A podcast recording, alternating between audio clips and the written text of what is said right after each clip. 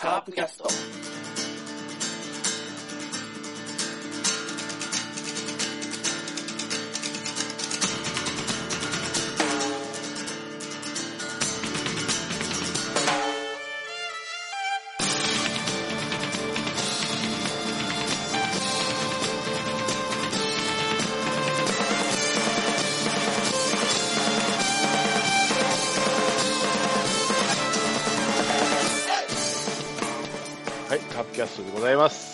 さあ、夏真っ盛り、甲子園も真っ盛りでございます。えー私が推していた広島商業はですね、まあ、接戦とはいえ、惜しくも岡山に負けてですね、1回戦で敗退しましたけれども、まあ、結構、名門校ならではのいい試合をしたのではないかと思っております。まあ、この収録の時はね、もう、今はもう、ん準決勝？かな？ベスト4ですね。えーそうですね、えーもう決まってますんで、はい。さあ、えー今日のメンバーの推しの高校はどうだったのかっていうのを聞きつつ、えー紹介していきたいと思います。まずは山内さん。はい、こんばんは。こんばんは。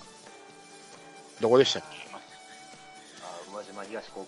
け、えーどうでしたか？えー、まさかの1回戦敗 いや、そんなもんだろうって。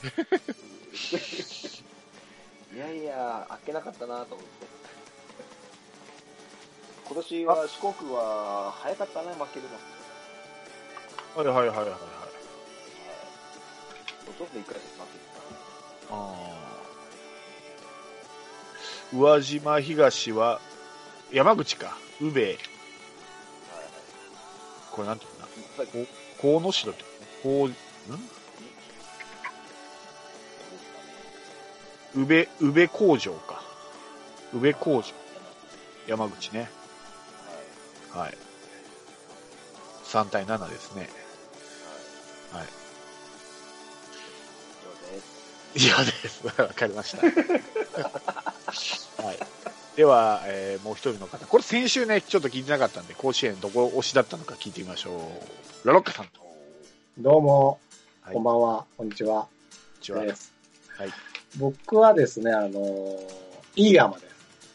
いい山？長野、長野代表、飯山、飯山高校。ほあのー、実はですね、あの、今年の春にちょっとあの、祖父、母、祖父じゃない、祖父が、う。はい。おじいちゃんがちょっと亡くなりましてですね。はいはいはいで、。そのおじいちゃんの母校が、なんとその飯山高校なんです。あ、そうなんですね。公立ではい、初めて長野から出たと。なるほどもう、ね。だからね、あの、いあの、春だったんで、あの、なんだっけ、あの、四十九日か。四十九日が、あの、7月の終わりにあったんですけどね、はいはいはい。もう、その話題で、もう大盛り上がりで、おじいちゃんそっちのけで、はいはいはいはい。大変だぞと。はい甲子園行く行かないみたいなんで、このおじいちゃんの親戚がね、盛り上がる、もう、あんな盛り上がった四十九日は見たことないんですけど、へうん。で、素晴らしいですよ、ま結果。まさかの0対20。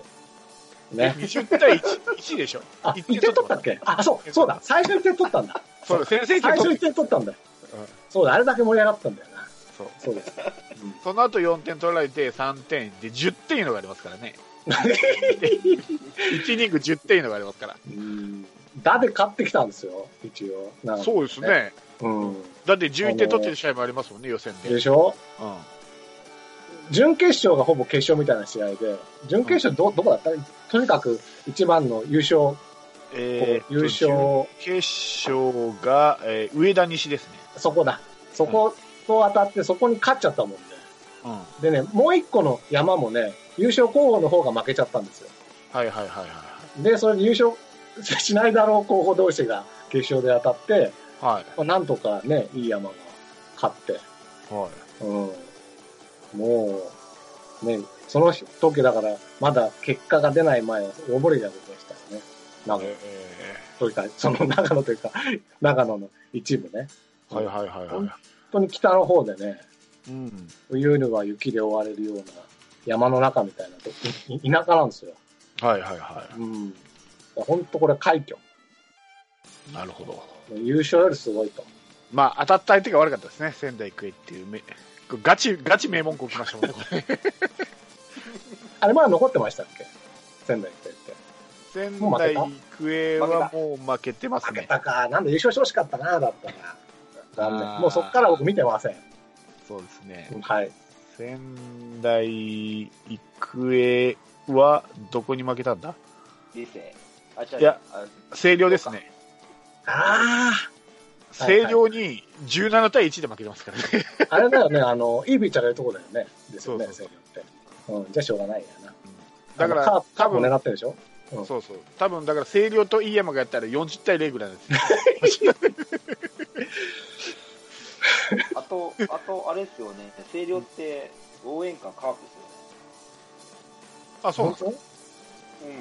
当へあ知らなかったですか。知らなかったです。まあ、えー、ね、ラロッカさんじゃないわ。山内さんに近いところで言えば、履正社と明石商業が。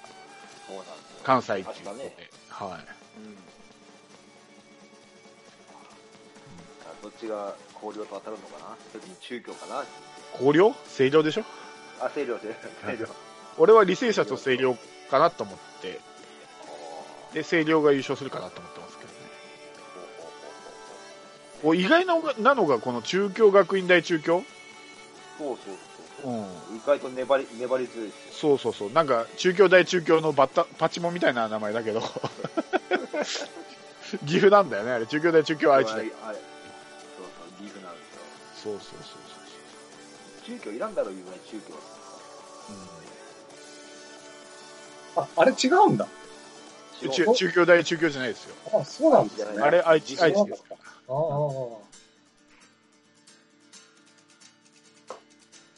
あ。はい。岐阜の人に怒られますけどね、パチモンって言ったらね。質問が強いじゃないですか、でもね。そうそう。そうなんですよ。本家を上回ってますよ。本家は出てないでしょ、今年は。出てないですよ。見なかったですね。うんなんか、誉れとかいうとこが出ましたもんね、愛知ね。ああ。じゃなかったっけ？一回戦で聞いたやつでしょね。一回戦系一回戦初戦ね。第そうそうでしょ？うん。八戸学院光星に負けてますね、9対0で。選手先制したチームでしょ？そう。で、即負けるっていうね。うん。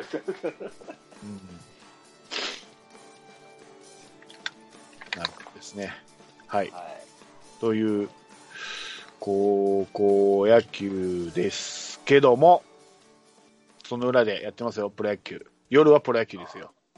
昼間高校野球で夜プロ野球です。まあ、そうですね。前回の収録は9連戦の前だったのかな？そうですね。阪神戦が終わった後ですよね。で、えー横浜と3試合の後、また阪神と3試合やって、巨人と3試合の9連戦。一つ休みがあって、えー横浜との3連戦で、えーまあ、結果から言うと横浜では、あ戦はまあ結局、松田スタジアムでは勝ち越したんですけども、ハマスタで、ビジターで負けたので、えー負け越したので、えー星としては五分ですね。で、えー巨人と阪神に負け越しました。一つ負けですね。巨人がちょっと負けたのは痛いですけど、まあ、阪神もね、まあ、10、11と同じような展開で負けるっていう、スコアも一緒、負けピッチャーもフランスだっていう、カープが先制してながら逆転負けされるっていう、まあ、ちょっと似たような展開になったんですけども、はい、ここ、あの山内さん、愚痴タイムなんで、ラロッカさん耳塞いとった方がいいかもしれないです。どうぞどうぞ。これが終わったら、ラロッカさんにバトンタッチしますんで、はい。はい。はい、愚痴タイム、どう言いたいことも言ってください、この19連、ん 12? 12戦で。ああの、えっ、と、11日の試合ですわね。うん、いや、え、11, 11日だったっけ？そうやね。うん。さよならの次の日ですね、さよなら負けの。そうそうそうそうそう。うんこれまたね、最初良かったんですよ、試合的には。そうですね、リードしましたからね。前半はで、リが 2, 点ビハインドやってね、はい。で満塁に満塁な時に強兵が出てきて、うん、で、京平がさあ3人で抑えたんですよね。抑えましたね。はい。ええこれで、これ波乗るなと思ったら、うん。で波に乗って、で、はい三 3, 点取ったんですよね。はい。で、そしたらね、なんか知らんけど、うん。ここで選手をゴロゴロ変えるんですよ。うん。だから松山ヒット打ったら、うん。えー、ダイソーの間なんですよ。うん。んで、めえー、で、で、なんで変えるのかよくわ分かんなかって、うんまだ5回ですよ。うん。で、で、まだ5回なのに、うん。なんかあったらど、どないすんのかなとか思いながら調べてたんですよ。うん。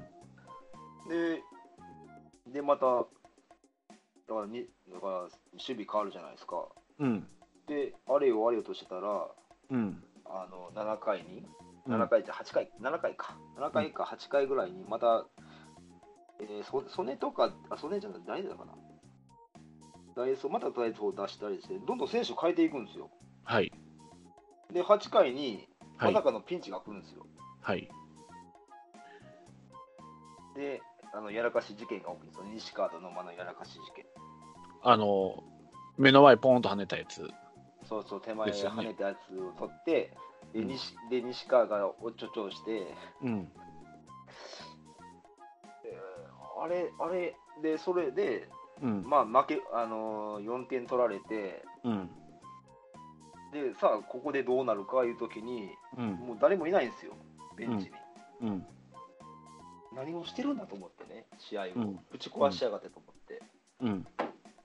これ、こんな采配しますか、監督、普通。どこ、こんなあ選手をすぐ変え、早、早あのさ、あの、はいはいはい。その、やらかし、やらかし事件があったのは8回裏の阪神の攻撃ですよね。5は対いそうそう。2で勝ってて、はい。まあ今村が乱調でも追いつかれた後ですよね、確かね。うん。はい。でも、5対2で勝ってた8回裏は守備固めしませんか？少なくとも。いやいやいや、あその野間が出たのが5回から出てるから、わかるけど、この時点で野間がいるのは、だからそ7回裏まではその守備固めが功を奏してたわけでしょ？で、8回は絶対守備固めするんだから、この形になるんですよ。で今、だから、この時のカープって、うん。ススタメンは守備が不安なの。うん。で、えー後半は絶対守備固めしたいっていう布陣なんだけど、うん。とにかく5点取って、まあ、うんセーフティーリードと見たんでしょうね。うん。うん。であれば、5回から守備固めで選手を変えていくのは、僕は問題ないと思ってるんですよ。ですあーはいなるほど。うんまあ、俺の見方は単純に巨人戦に備えたのかなっていうだけ。次の試合に捉えて、うん。次の。どっち、もう、こう悪い言い方すれば、もう阪神のこと見てない。うんここで勝ち逃げようが、万が一ひっくり返って落とそうが、ゲーム差が阪神と離れてたので、目の前にいる巨人を追いかけるために休ませたか、かよ、うんよっぽど松山に何かがあって変えざるを得なかったか、もう早くから逃げ切り逃げ切ることを考えていたか、まあ、もう守備3点リードしてたのでね。っていうふうに捉えたんですよ。で、これは完全に野間の目測、あれはエラーになるのかなならないのか分かんないですけど、目測誤りですね。多分あれは天然芝のつもりで行ったら、まあ、ドームなんで、多分下が硬いんで、思った以上に跳ねそう跳ねたんだと思うんですよ。うん、で、まあ、えー想定外かもしれないけど、別にドームでやるのが初めてじゃないんだから、彼は。もうちょっと、と思うんですよ。しかも、なんかダイビングで取るのか、どうするのかもちょっと中途半端だったから、彼のミスではあるとするんです、あなんだけど、多分あれで流れが変わっただけだと思うんですよね、俺はね。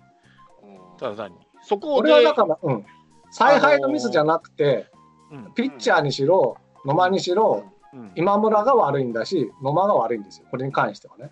そうそうそう。もしここで、流れが変わっただけだと思そううんそうそう。うんもしここで今村がそれなりのピッチングしてんのに、うん。松山を引っ張ったことによって、松山がエラーして負けたら、これは采配のせいだけど、うん。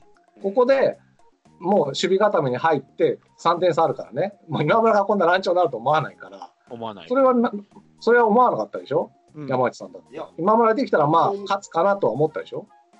いや僕が思ったのはうん。そのねう打ててるのになぜ松山を変えたかが問題なんですよまずうん、5点取って、逃げ切りを図ったんですよ。多分、多わ分かるじゃん。うんうん。それは、確かに早いかもしれない。5回で変えることは。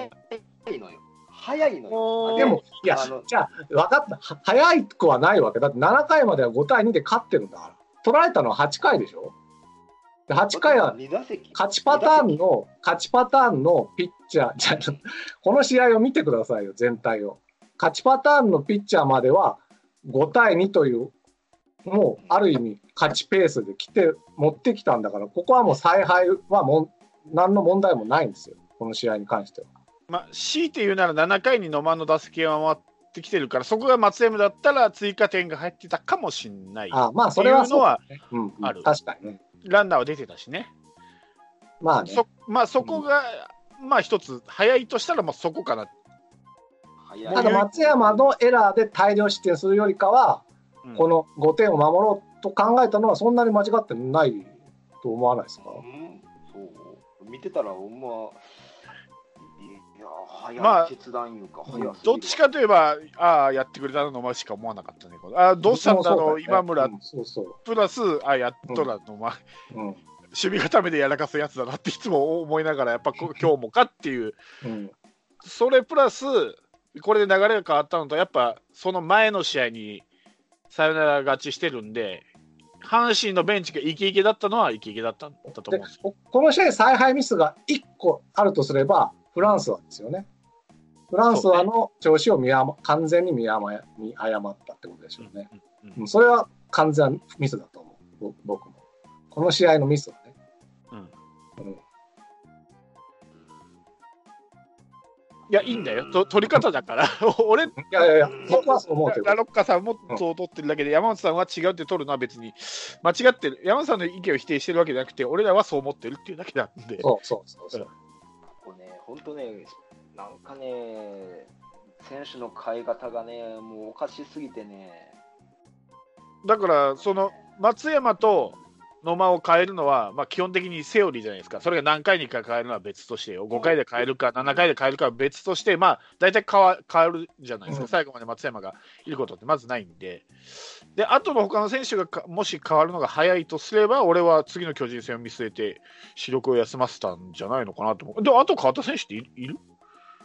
おるおるだからメヒアじゃないわ。メヒえーっとね。えーあメヒアの代わりに田中康介出してるよね、これでもダイソーだよね。そうそうそうダイソー。でもね盗塁もしないのにダイソーいらねえだろうと思ってね。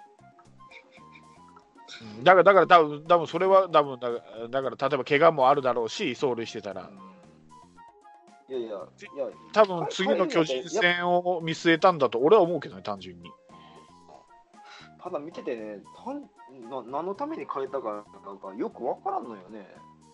次の試合とかそんなことよりもねまず勝たなあかんのやからなと思ってね、うん、勝たなあかんけうど、ん、巨人戦はもっと勝たなあかん相手やったからね。欲ない欲がなさすぎんねんねなんか攻め方に。うん、ただ、その、この前の試合に悪い負け方してるから、引きずってるのは引きずってると思う、チームが。フランスはフランスはだけじゃん。うん。まあまあ、でも、ああいう負け方したしね。で、阪神がただ乗ってただけだと思う。別に乗ってはなかったけどねまあ、采配というよりか、俺は運のなさ、野間野間のミスと運のなさだろうね、このチームの。って俺は思ってます。別に、うんまあ、だ今村が乱調もさっきラロッカさん言ったように想定外だし、野間のミスからああななったわけだし、そこは、まあ、確かにその5回で変えるのが早いか遅いかっていうのは、それは難しい判断だけど、そこかな、俺は、そこくらいかな。強兵もよく抑えたしね、そうそう結構ねこここの試合結構面白かったんやけど、いい試合してた途中までは、確かに。うん、8回でぶち壊したな。うんあー8回がもう俺5回からちょっとちょっと変わってきたなと思って、うん。うん、なんか決断早いというかなんか勝ち急いでるというかなんかうーんと思って。で、だからこ結果的にこうこういう負け方すんねんなと思って。やっぱ、やっぱ、なんていうの？なんか、なんか、采配が結果的にこうなったんかなと思ってね。ピッチャーとか選手云々よりも。うんまあ、あとは早く逃げ切りを決めようと、もししたんならば、例えばこの前の横浜2つを勝ち越してるから、ここで勝ち越したら、この6戦で貯金が2つできるから、ねこの貯金2つ持っていくと、たとえ巨人戦に1勝2敗でも星感情的には五分だから、そういう考えもあったのかもわかんないけどね。なるほどね。うん。という見方もできるような気しますけどね。ねうんそうか。わかりました。他はありますか？うーん、そうね、やっぱ、やっぱベンチ薄いね。うんさらに、さらに1人いなくなったしね、そうそうそう。残念ながらで、こうまあ、しょうがないんだけどね、あれは。それに関して言っていいですか、はい、お願いします。うん、あのバティスタでしょ、はい、うんう、ん。僕だからちょっと一番これが残念ですってね、今シーズン、今までの中で。うんまあ、言ってみればだから、例えば、我々が筒香とか坂本がドーピングしてて、うん優勝したんかいとか、クライマックス行ったんかいって思うように、うん。やっぱり、もしバティスタが、まあ、ちょっとまだはっきり、もしかして風邪薬とかね、うん。そういうのの影響出てるのか分かんないんで、ちょっとはっきりと分かんないけど、もし本当にドーピングしてたんなら、まあ、ある種ずるっこして、うん。クライマックスにもし、いまあ、この調子だと多分3位か2位なので、うん。行くと思うんだけど、僕は辞退してほしい。だもし行ったら、はいと思ってて。うんうん。なので、まあ、だから別にチームはまあしょうがないんだけど、だからチームはだからもう別に3位とかクライマックスとか日本一とか狙うんじゃなくて、もうここからすべて 3連覇した人の休養と、うん菊池の後釜とか新人の育成に全部使ってほしいとはいはいはい僕は思っております。うん。ぐらいもでもあれですよ。う思ってます。はい。でも、でも、でも、上げた選手が4番 ,4 番の選手ですよ。いや、知らない。いやその辺の詳しいことは分かんないんだけど、いや、僕がこれからのチームに望む要望ね、うんです。まあでも、山口上がってくるからいいんちゃいます、うん。しあの教というのが、これは完全に僕の意見ですね。うん。うんあと思のって。まあ、バティスタの件に関しては、まあ、残念なんだけど、うん。なんか、チチームというか、首脳陣がそれにちょっと狼狽してるなと思って、なんで俺、鈴木誠也を3番に上げるのかがわからんのですよね。ああ、そういうことね。うん、そ今までって、そこ抜けた選手がそのまま入れてたじゃないですか。田中康介がダメならそこに野間入れて、野間がダメなら小園入れてって、なんかこういう1番をこうやり取りししたり、例えば菊池を休ますんだったら2番に阿部を入れたりってやってたのに、なんで今回3番のバティスタが抜けたっけって、一つ打順を上げるのかなというのが、そこに例えばメヒアでも、うん逆に松山でもいいし、なんなら、例えば今、下で長野頑張ってるから、長野上げてきてもいいわけじゃないですか。今シーズン、唯一試してなかったことがうん3番聖夜なんですよ。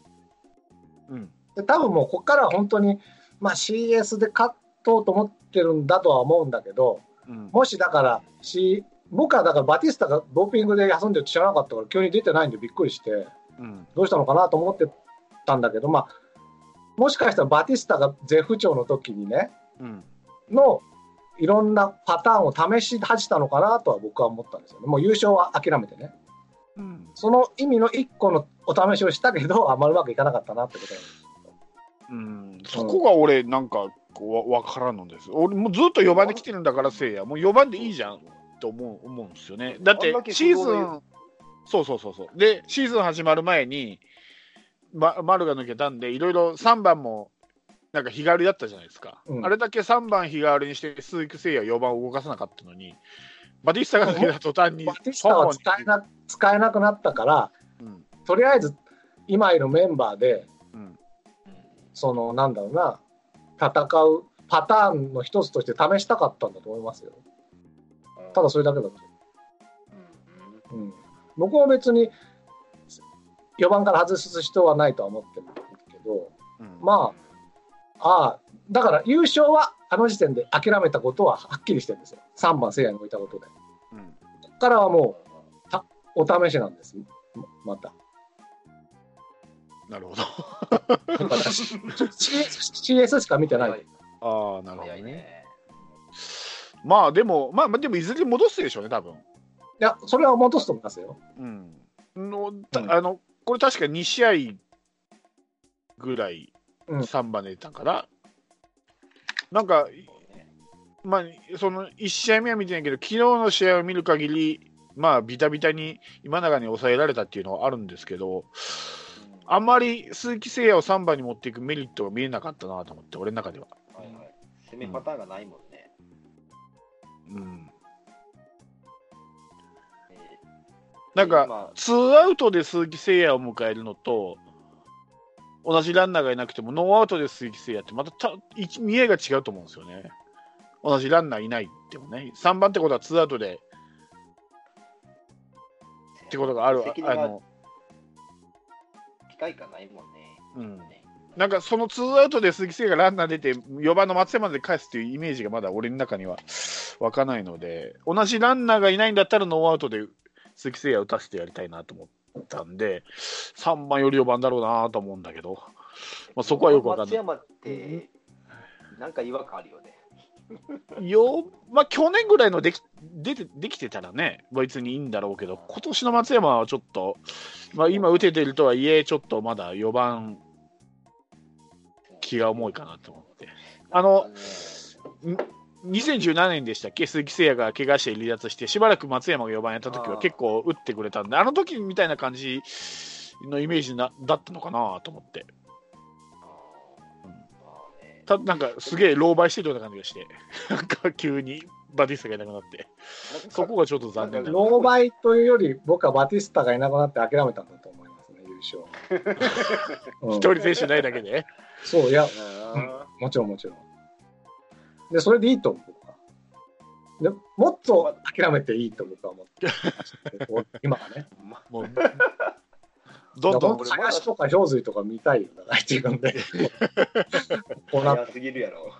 あもう菊池の後をちょっと考えてほしいですよ、本当に。菊池の後ですか？うん、誰なんですかね、菊池の後。わかんない。み三好かと思ったけど、三好スタードだしね、うん。ちょっとわかんないですけどね。うん西川セカンド、いやー、もう、ないでしょ 移動ぐるぐる石川もセンターでしょまあ、そうでしょうう。ね。あーもう、だ西川がよっぽど落ちない限り、もうセンターが決まったようなもんですから、もうやばいですよ、野間は。ピンチですよ、完全にあいつは。松山がいる限りは守備固めですよね。うんまあ今後、バティスタがどうなるか分かんないけど、球界にも日本球界に戻ってこれたら、バティスタだっているわけですから、うん、まあ、あとはメヒアをガンガン使うでしょうね、だからね。もう僕もそうでしょうね3本でもいいと思うけどな、こうなったら。確かに。うん。ですね。はいはいいや、だから鈴木誠也ぐらい打ててるんだったらね、松山がいいんだけど、言ってもね、まあ確かに今、ほら、あの、強打者を2番に置いたり、3番に置くのがちょっと流行ってる面もあるけど、どうも、鈴木誠也を3番にする。まあ、早い回から点が取れるっていうメリットはあるのかもしれないけど、あとはあれじゃないですかやっぱり、対、対ラミレスさんだから、ちょっといろいろやってみたくなるみたいな。今、鈴子サード守ってるからね、びっくりしたよ。あ、そうなんだ。僕ラジオだからよくわかんない。うん。デビュー当時ぐらいでしょ、筒香がサードやって。で、サードがおぼつかないから外野に回って、で、また今サードですよ。ですな。はい。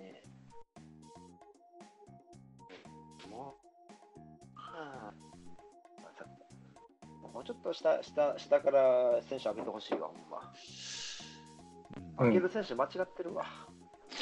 まあ、結局は、まあ、0. 点、あ1ゲーム差まで巨人に詰め寄ったんですけど、まあ、気がついたら6.5まで離されて6.5る。。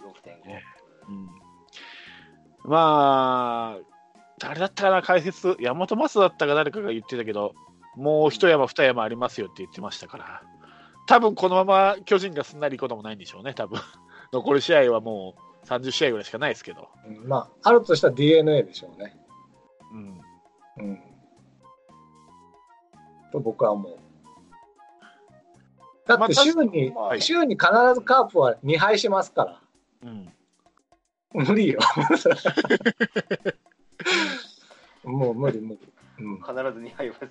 必ず2敗するんだから、モンティージャとかアドゥアとか、あの辺がね。モンティーチャもんないんじゃねえのかな。でも、そこには誰が入っても多分難しいんじゃないかな。まあでもだから、それが経験になると僕は思ってるので、はいいいんです、いいんです。うん、だから、でそそれで第二先発をやってくれたらもっと嬉しいけどね、うん僕としては。まあ、正念場は、この8月の後半で、来週からヤクルト中日と、まあ、言い方悪いですけど、5位、6位の B クラスのチームとやるわけですよ。うんここでいかに上位と差を縮めて、えー27日からの巨人3連戦、それから横浜との試合を、で、いどれだけひっくり返せるか。近づけるかひっくり返せるか。しないと、9月はあほとんどし直接対決がないんですよ。そうないんですよ。C クラス、あの B クラスの選手ばっかりね、チームばっかりやから。うんだから、いかに勝ち星をこの来週で積み重ねて上との差を縮めるかが勝負でしょうね、おそらく。まあ、もう100歩譲って優勝を狙うとしてね。うん、来週大きいですよ。ここでもたもたして3勝3敗とかなってくるとちょっとしんどいけどね。よっぽど巨人とか横浜が、まあ、横浜はあれですけど、巨人とかが連敗しない限り、なかなか上は縮まっていけないいかないので、なかなかですよ。だからなのでこ、ここで、あの今、下で上を目指すやつを上げてほしいんですよ。うんここでちょっと。まあ、なかなか難しいけどね、このこのこの時期には難しいいだから、だからせ先々週にも言ったように、この8月の頭に、ちょっと気分転換じゃないけど、うんやってほしかったよね。俺それが長野じゃないかなと思ってさ、せっかく、せっかくっていう言い方は悪いけど、バティスタが抜けるんだから、そうなんだ。で、ここでね、国防を上げるとか、そういうのはね、結局、何の、ああ、何のために上げたんやろうなと思って。ただこれ間も、おはいはいはい。この間も岡田上げたじゃないですか。うんうんうん。でも翌日には落としたじゃないですか。全然ダメだったからね。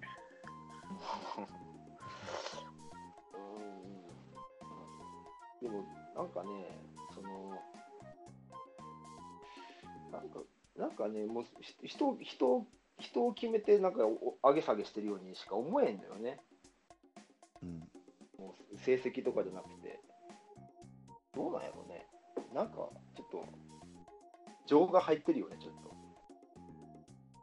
まあ、入るでしょうね。なんかこう、記事によったら、なんか、原監督は小林を好き嫌いで使わないのじゃないかっていう記事も出てたから、まあ、あるんでしょうよ、監督の中では好き嫌いが。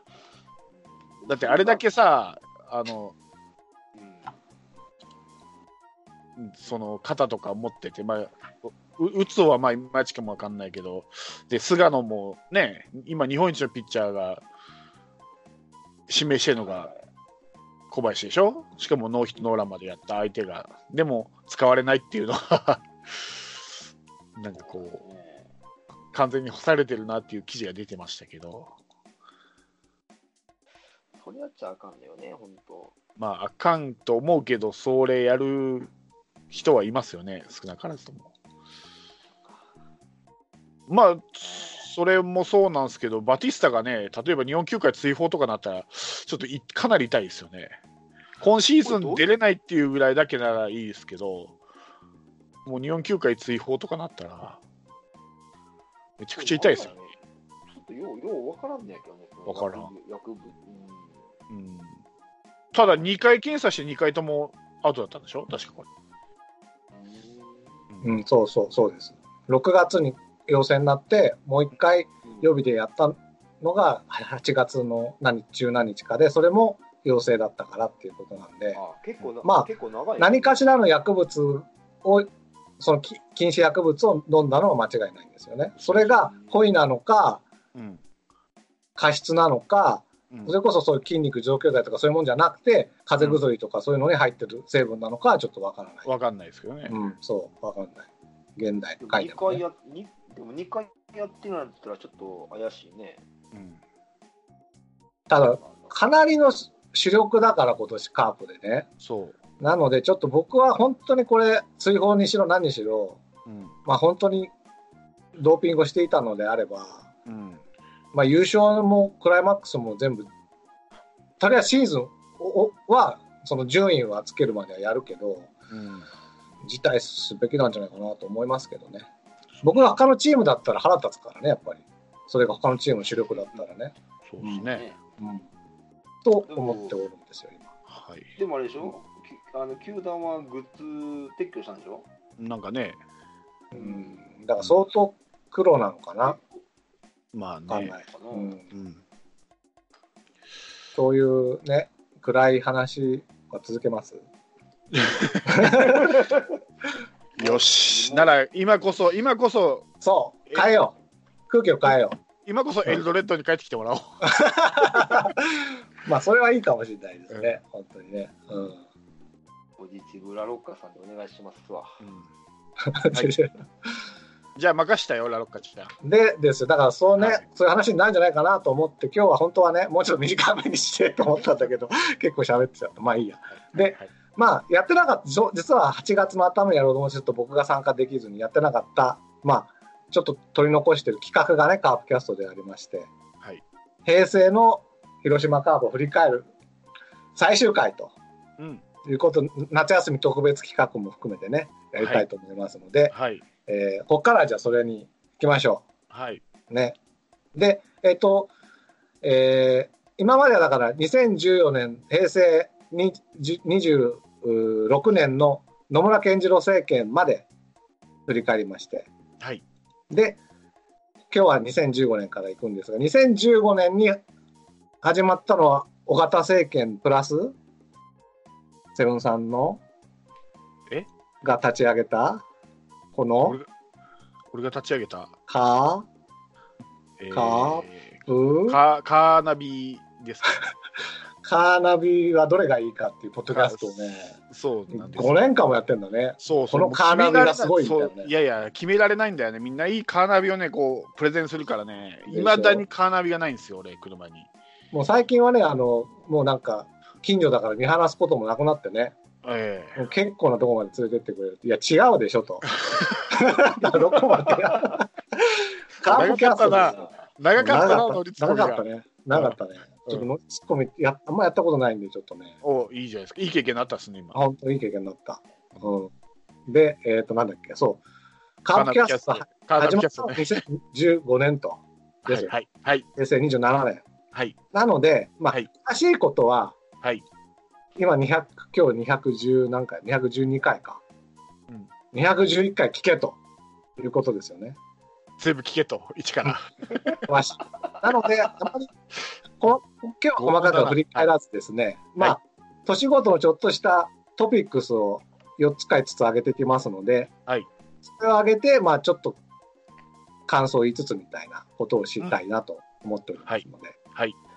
えーでは、平成27年、2015年ですね、うん。えー野村監督が、まあ、あれは辞任っていうの、まあ、優退だね、優退、監督優退いたしまして、はい。えーまあ、希望に燃えた尾形はい。浩一さんが監督になりましたと。はい。まあ、で、この2015年のトピックスじゃ、とりあえず4つ一気にいきますね。4つ番のね。4つはい、はい。1つ目。はい。一つ目ね、1つ目。はい。インフィールド。ああ、さよならインフィールド？うんうん。あ、そうそうそう。はい。2つ目。はい。付きあれば野間。うん。流行語大賞。3つ目。はいタイガーマスクの呪い。あったね。あれ、2015か？2015 4つ目。マエケンドジャーズへ。うん。まあ、大体こんな年ですね、2015年。はいはい。象徴してるな。でしょう。あーもうピックアップ素晴らしい。素晴らしいよね。いいね。2番目の好きあれば野間ともう一つ結果論っていうのもあるんですけどね。あーあったね。あったな。うん、うんあったりする。なんか守備固めをそうそうそうそう使って。ね。だから守備固めをね、怠ってきちゃったんですよ、この監督そうそうそうだからやりたいの、それが守備固今早いんだ。早くなっちゃったっていうね。5回でやっちゃうっていうね。これもめ。まあ、それもそれも結果論だったけどね、結局ね。まあ、だから最近、結果論言わなくなりましたから。まあね、散々叩かれましたからね、あの結果なんで。それだけの進歩をしてるなとそうそういう感じ。特に、あと一つ目、インフィールドは特に僕印象深くて、うんこれあの、石井拓郎さんがサードコーチャーでね、で。巨人戦で、あのーなんだっけあれ、インフィールドフライが上がって、えっ、と、落としたんだよねしたんよ。うんそうそう巨そう。人選手が。巨巨人の外人がこぼして、うんで、野間がインフィールドトライに気づかずさーっとホームに行ったんだけど、うん本当は野間をタッチし、インフィールドフライだから、もう、もうその時点でインフィールドって言った時点で一回プレーが終わってるので、その先のプレーがもう一回その野間をタッチしなきゃいけないのに、野間をタッチせずに野間がしれーっとホームを踏んだと。うんそのホームを踏んだプレーに対して、うん石井太郎さんが、これインフィールドってさっき言ったでしょって三塁塁審に言ったら、そうよ、言ったのよって言ってね、うんフィールドサヨナラが成立したっていう。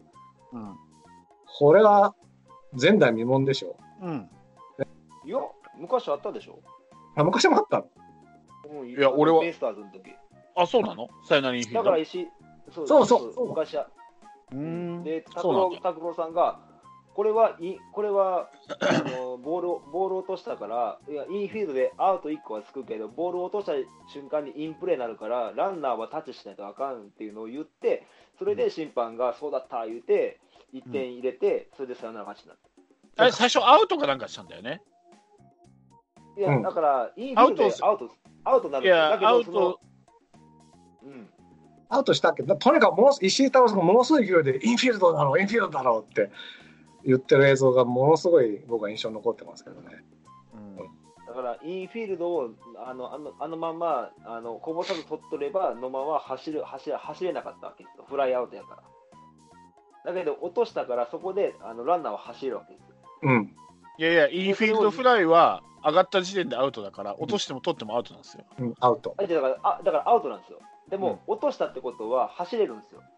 いや、取っても走れるよ。タッチアップできるから。そだから落としたから、そのまんま、ああれ取ってれば、多分野間は走らなかったん